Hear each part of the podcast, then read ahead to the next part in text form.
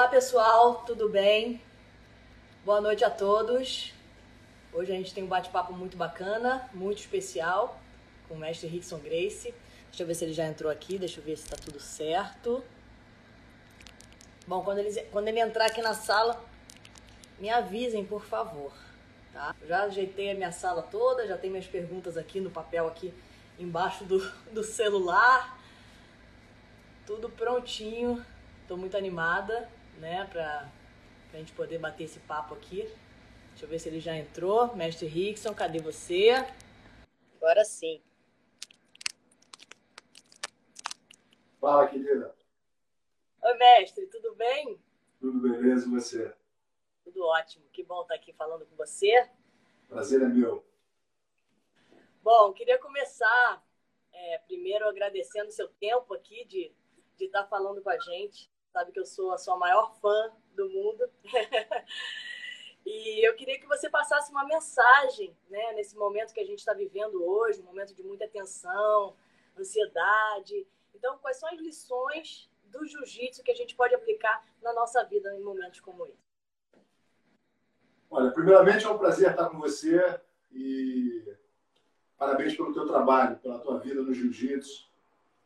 E eu também sou seu fã.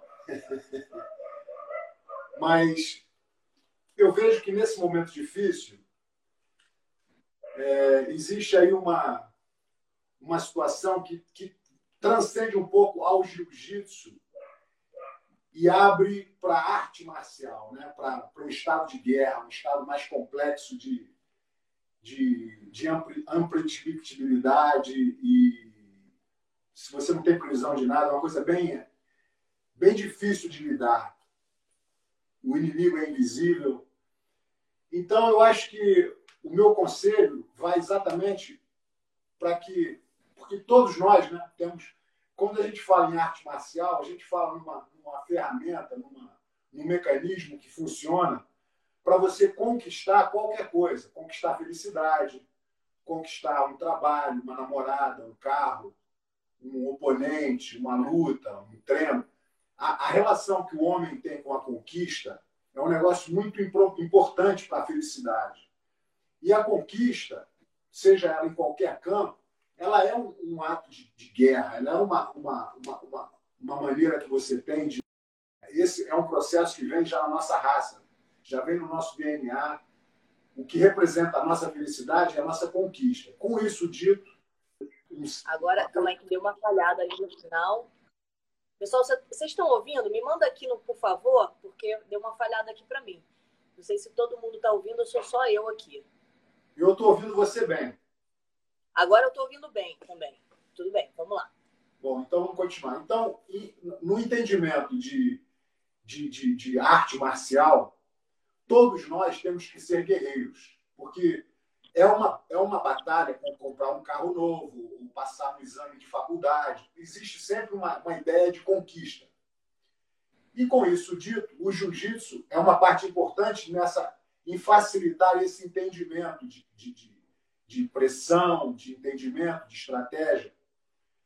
O que eu tenho, a minha mensagem hoje é com relação as ferramentas do guerreiro, que muitas vezes o guerreiro pode ser um guerreiro físico, um guerreiro racional, um guerreiro de, de, de estratégias montadas. Mas o guerreiro que eu estou querendo me referir hoje é um guerreiro mais abrangente, que é um guerreiro espiritual, um guerreiro da paz. É um guerreiro que tem que usar ferramentas que muitas vezes não dão a ele a vitória, mas fazem ele se sentir bem. Entendeu? Então, ferramentas do guerreiro espiritual são, são, são coisas muito importantes para nós usarmos nesses momentos. Como, por exemplo, a esperança. A esperança é uma coisa muito importante para a gente ter no nosso coração, independente de qualquer coisa.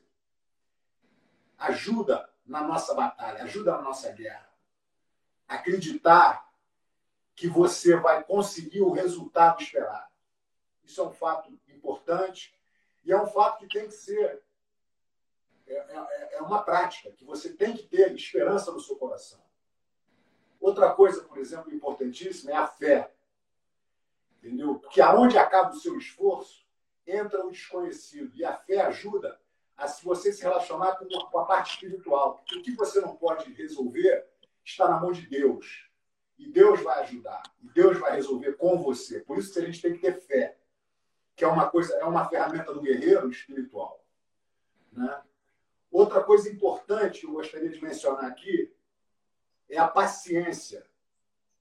A paciência, diferente da passividade, onde você perde a oportunidade de de resolver situações, você perde a oportunidade porque você foi passivo.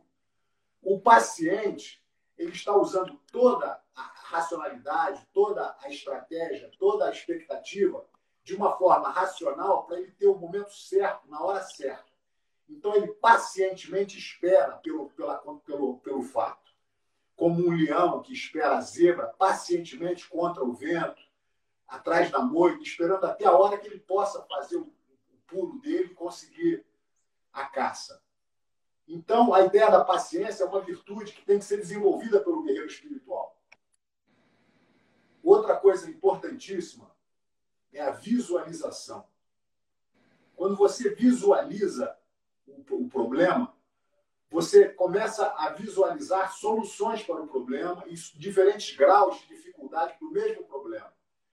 Então, você visualizou sair dessa com facilidade, você visualizou sair dessa com um pouquinho de dificuldade, você sair dessa com dificuldades, sair dessa com a maior dificuldade de todas. Ou seja, toda a situação de visualização faz com que você, na sua cabeça, comece a ter um pouco mais de conforto, um pouco mais de habilidade de lidar com aquela situação que até então era imprevisível, era, era impensável. Então, a visualização vai dando você um conforto que é importante na, na articulação do, do problema e da solução do problema.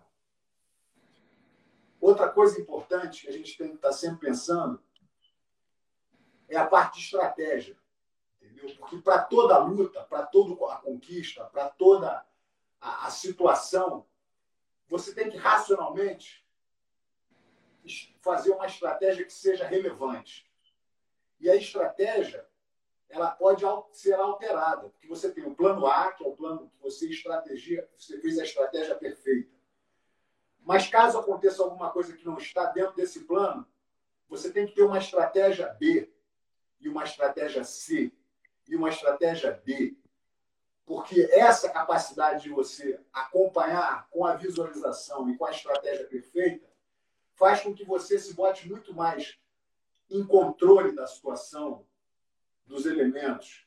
E isso é fundamental para que você tenha paz de espírito, para que você se torne realmente um cara que esteja em controle da situação. Uma outra coisa importante das ferramentas do guerreiro espiritual é o controle emocional. Você não pode se deixar emocionalmente envolver e ficar aí, deixar que o ódio, ou que o medo, ou que o pânico, ou que a, a depressão, ou que a ansiedade estejam em controle. Você tem que estar em controle de tudo. E na última aqui, mas não, não a última, mas no final dessa, dessa explicação, eu gostaria de abraçar tudo com o processo de respiração. Porque as pessoas respiram, mas elas não têm a técnica de usar a respiração para alinhar o cérebro, o coração e o pulmão. Com técnicas de respiração, você é capaz de, de, de, transformar o seu mindset, de ficar mais calmo na sua maneira de pensar. O seu pânico, a sua ansiedade, os seus sentimentos de suicídio, o que qualquer coisa que esteja emocionalmente te, te dando uma certa. Te, te, tirando do centro, você com a respiração você pode alinhar. Entendeu? A sua emoção, a, a tristeza, o coração. Com a respiração, você pode aumentar essa capacidade de, de, de positividade no corpo. Então, esses aspectos de, de, dessas ferramentas invisíveis são as ferramentas que eu aconselho agora com maior intensidade na nossa prática, porque são práticas invisíveis contra um, um inimigo invisível que está aí na nossa porta, mas que eu tenho certeza que vai ser vencido e que eu tenho certeza que isso vai dar uma experiência grande e que não, não vai ser a primeira vez que a, que a raça humana passou por, um, por uma crise dessas. não vai ser a última, mas é só para demonstrar que a gente está aí forte, entrando numa capacidade de, de, de vitória e de entendimento para o futuro e interagindo dessa, dessas maneiras aí que a gente tem que crescer como, como ser humano e, e aprender cada vez mais a lidar com essas situações. Era tudo que eu precisava ouvir hoje. Muito bom. Eu tenho praticado bastante é, a respiração, né? Que, que o mestre Orlando Cane me ensinou também. E assim, eu me inspiro muito nos vídeos que eu vejo de, é, que, você que você faz. Agora, é, é, é, difícil, né? Num momento como esse, assim, eu, é a primeira, a primeira, a primeira, a primeira grande prova que eu tô tendo, assim, na minha vida de ter que lidar com tantas coisas ao mesmo tempo. Então, acho que eu vou, eu vou sair aqui dessa quarentena, assim, com, com outro, outra percepção e vou entender mais como trabalhar, né, essa parte da respiração e tudo isso num momento como esse, que a gente, eu nunca imaginava viver. E, mestre, eu tenho uma, uma pergunta. Você tem uma, uma, uma frase sua que você fala muito sobre assim: é, o nosso medo ele não para a morte, ele para a vida. Com e, certeza. E é o que está acontecendo, é, é, é muito o que a gente vive hoje, né? É, com certeza. A, a ideia do medo, entendeu? Eu, eu tenho uma ideia muito interessante a respeito do medo, porque o medo ele, ele é um sinal de inteligência, né? Ele não é uma coisa que o, o medo é, uma, é, o, é, o, é, cérebro te falando cuidado para não, não, não, se machucar, cuidado para não, não, falar o que você não pode falar, cuidado para não fazer um ridículo. Então o medo é um amigo, até o ponto que ele não intoxique a sua mente e, e faça com que esse medo te, te, te impossibilite de agir. Eu vejo, por exemplo, quando eu, numa preparação para uma luta, eu, claro que eu respeito meu adversário, eu tenho medo de perder, eu tenho medo de, de me machucar, eu tenho medo de, de errar. Existem medos. Eu tenho medo que o cara me dê um soco. Esses medos acontecem e eu treino duro para que isso seja minimizado. Eu treino a defesa, eu treino a prática, eu treino o que eu tenho que fazer. Mas esse medo ele não vai embora, porque o fato não aconteceu ainda, então está sempre atrás da minha cabeça. Poxa, mas pode acontecer, pode.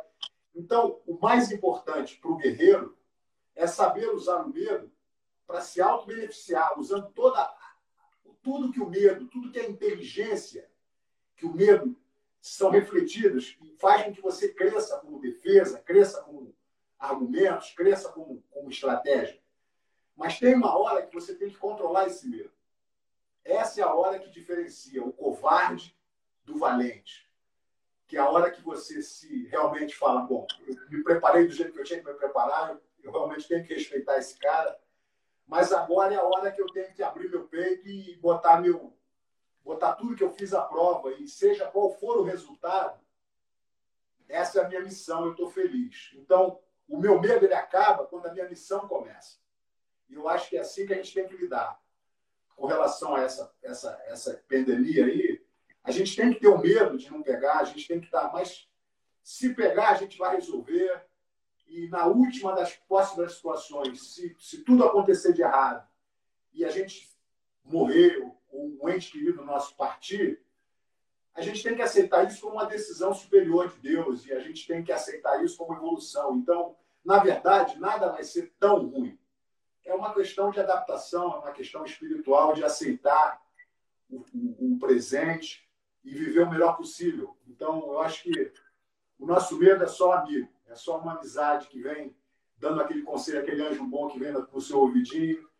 E com coragem, com determinação e com fé e esperança, a gente pode controlar esse medo com facilidade. Mestre, teve uma, uma vez que você falou, é, eu lembro que a gente estava conversando e você trouxe muito esses valores que você está falando agora, né? foi uma luta sua com o Reis Zulu quando você tinha 18 anos, acho que foi sua primeira luta de Vale Tudo, e que você falou assim, pô, teve uma hora que eu cheguei a duvidar do meu potencial, eu cheguei a duvidar que eu poderia ganhar essa luta. É, você pode falar para o pessoal que está assistindo a gente aqui como é que foi esse momento? É, essa realmente foi a minha, foi um divisor de águas na minha vida profissional, porque até então eu era muito bom de jiu-jitsu, eu tinha uma autoconfiança lá no, no teto. eu bem treinado, jovem, com coração de leão. E fui treinado para lutar com o Zulu, que era um cara mais velho, mais pesado, com mais experiência de vale tudo do que eu. Quer dizer, eu estava no meu, na minha iniciação e ele já tinha 120 lutas. Então, é, era uma coisa assim bem diferente. Mas quando começou a luta, a gente se, se, se confrontou e eu consegui dar uma joelhada nele. Achei que a joelhada ia acabar com a luta. E ele só sacudiu a cabeça, cuspiu um dente e, e, e partiu para cima como, como se nada tivesse acontecido. Afinal de contas, era o Rei Zulu. E eu passei um sufoco naquele round, ele querendo me pegar, eu fugindo, pegando, conseguia posições, ele perdia, conseguia pegar. Foi uma loucura. E quando acabou esse round, 10 minutos de luta, eu estava morto de cansado. E fui para o canto do. fui, fui para o meu corner e falei para o papai, falei, falei, professor, eu não consigo mais, estou cansado, não dá mais para me voltar. E ele praticamente nem escutou o que eu disse. Falou: você está indo muito bem, agora você vai ganhar. Eu falei: papai, estou falando sério. Não dá mais para mim. E ele continuou falando no meu ouvido e eu querendo argumentar com ele que eu não conseguiria mais ir para o segundo round. E ele argumentando comigo, falando: não, ele está pior que você, ele está pior que você. Eu querendo argumentar. De repente, meu irmão Rollins me jogou um balde de água com gelo no, no, na cabeça. Eu dei aquela respirada. E aí o gongo bateu e eu voltei para o ringue. E como eles como falaram para mim, ele estava mais cansado do que eu. E depois de três minutos eu consegui finalmente pegá-lo pelas costas mais uma vez. Só que dessa vez ele estava morto, não conseguiu escapar e eu botei ele para dormir e ganhei a luta. E isso na minha vida foi uma confirmação de que o meu inimigo maior era a minha cabeça, era o meu medo de, de, de não ter a capacidade de me entregar para a luta e, ir para os meus, passar do meu limite. Eu vi o meu limite, falei, bom, meu limite está aqui. Eu acho que o meu, meu limite chegou e eu não posso mais avançar. E começou a me dar uma dúvida muito, muito desconfortável. E com essa prova, depois do fato, eu confirmei que eu tinha que controlar esse inimigo invisível, essa, essa, esse, esse medo que não me deixou ver as minhas reais possibilidades. E a partir dessa luta, eu decidi que eu preferia morrer do que desistir. Para fazer com que, na minha cabeça, todas as minhas lutas, a partir desse momento, fossem uma, um, um movimento único da minha mente, da minha emoção, das minhas técnicas, num caminho que vai ou a vitória ou a morte. Nada no meio. Dessa maneira, eu me senti compromissado a fazer o meu melhor e caso eu não pudesse realizar o que eu fiz melhor, eu estava pronto para entregar minha vida. E consegui, com esse ajuste, fazer o meu melhor, porque eu já não tinha, eu não tinha mais limites. O meu limite era, não tinha mais limite. O limite era a minha vida. Quando eu morrer, acabou. Quando eu não morrer, eu vou continuar tentando. E isso, para mim, foi uma. Juntou a minha parte espiritual com a minha parte mental, emocional e com a minha parte física. Eu passei a ser um guerreiro com a visão bem, bem frontal, assim, nada de, de, de medos, antecipações, ou mais, acho que não vai dar, isso aí acabou. E dali eu comecei a, a me sentir completamente dono da minha, do meu espírito, dono da minha vontade, dono do meu, do meu, da minha técnica. Foi uma coisa assim que me deu muito poder. E a partir daí, nunca mais larguei essa, essa, esse, esse mindset. E qual a diferença que você vê assim entre um um campeão e um super campeão. Qual a dica que você pode dar para um, um atleta, atleta que está começando agora e que quer se tornar um grande mestre no futuro? Bom, primeiramente, eu, eu vejo que esse é um ponto muito importante, porque quando falamos em aprender jiu-jitsu, você não pode dar a impressão de que a pessoa que está ali querendo aprender jiu-jitsu pode se transformar numa Kira Grace, ou num Rickson Grace, ou num Demian Maia, ou num Cron Grace. Eu acho que essa não é a, a, o foco, não é onde você quer empurrar o cara.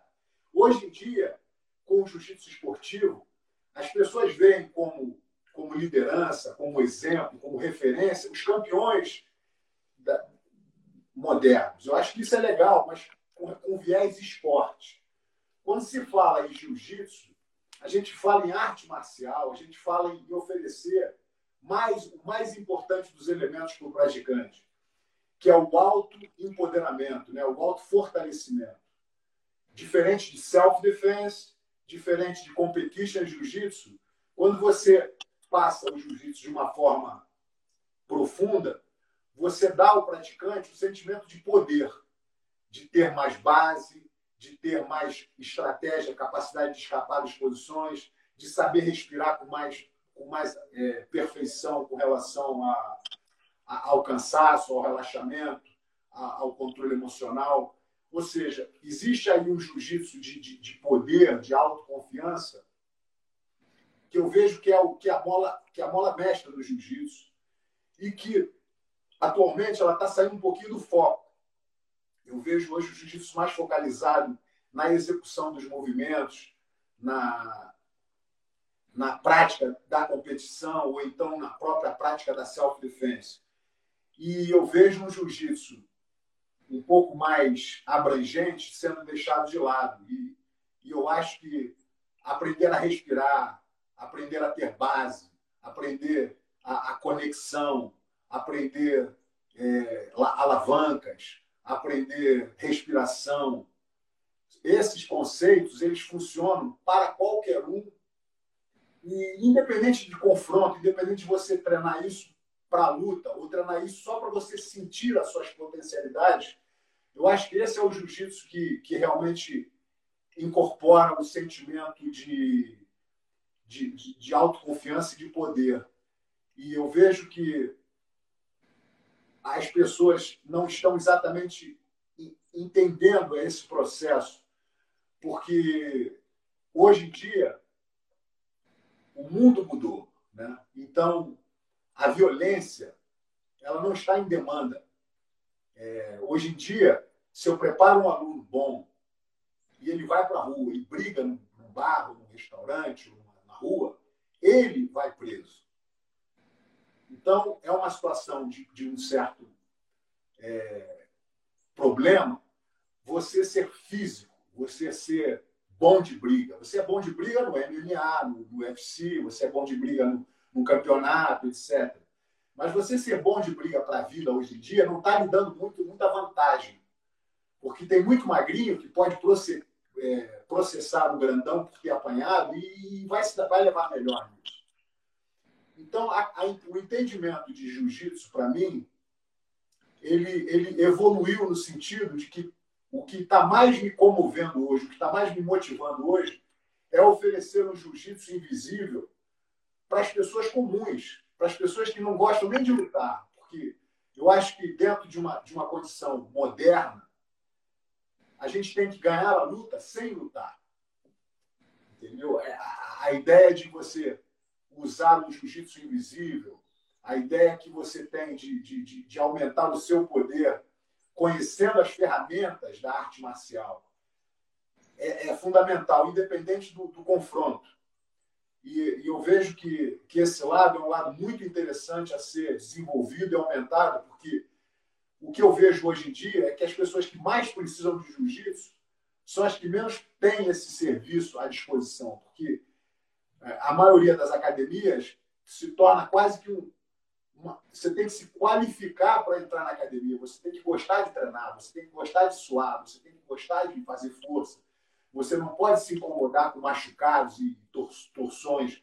Ou seja, uma pessoa normal que vai numa academia e faz um treino, ele nunca mais volta, porque é uma sensação desconfortável, uma sensação de, de, de sufoco.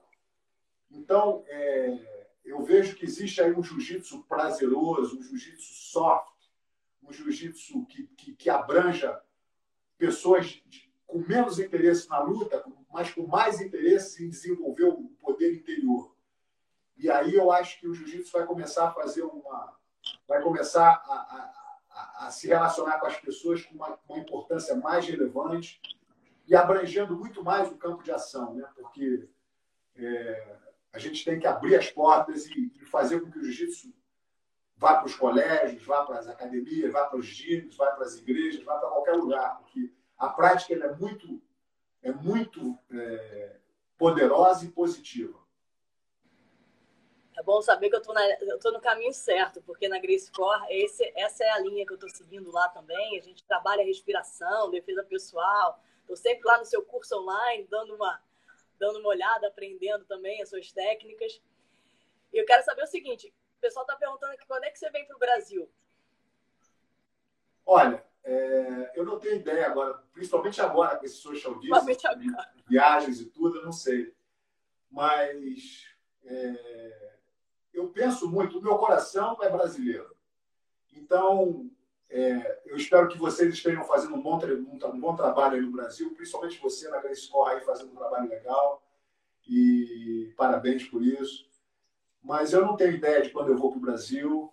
O que eu tenho ideia de fazer atualmente é, através desse novo site que eu estou abrindo, fazer cursos para ministrar é, referências de, de, de conceitos do jiu-jitsu. E o primeiro vai ser oferecido de graça, que vai falar sobre respiração. Eu acho que é super, super válido para a comunidade e para o grande público, principalmente agora, aprender a respirar e usar a respiração como um mecanismo para facilitar tanto o relaxamento, como a alta performance, como, como qualquer coisa que você tem em mente, com a respiração você pode alcançar mais rápido. Está é, tá me faltando talvez umas duas semanas para que o meu estúdio esteja pronto e eu comece a produzir esse conteúdo. E é isso, Brasil, muito amor. Esperando que vocês se cuidem aí, fiquem em casa. e, e, é isso. E vai estar tá, vai tá disponível no seu site, no Galer, né? Galer.com, é, é isso? Não, eu estou fazendo, na verdade, um site novo. Site novo, vai... seu.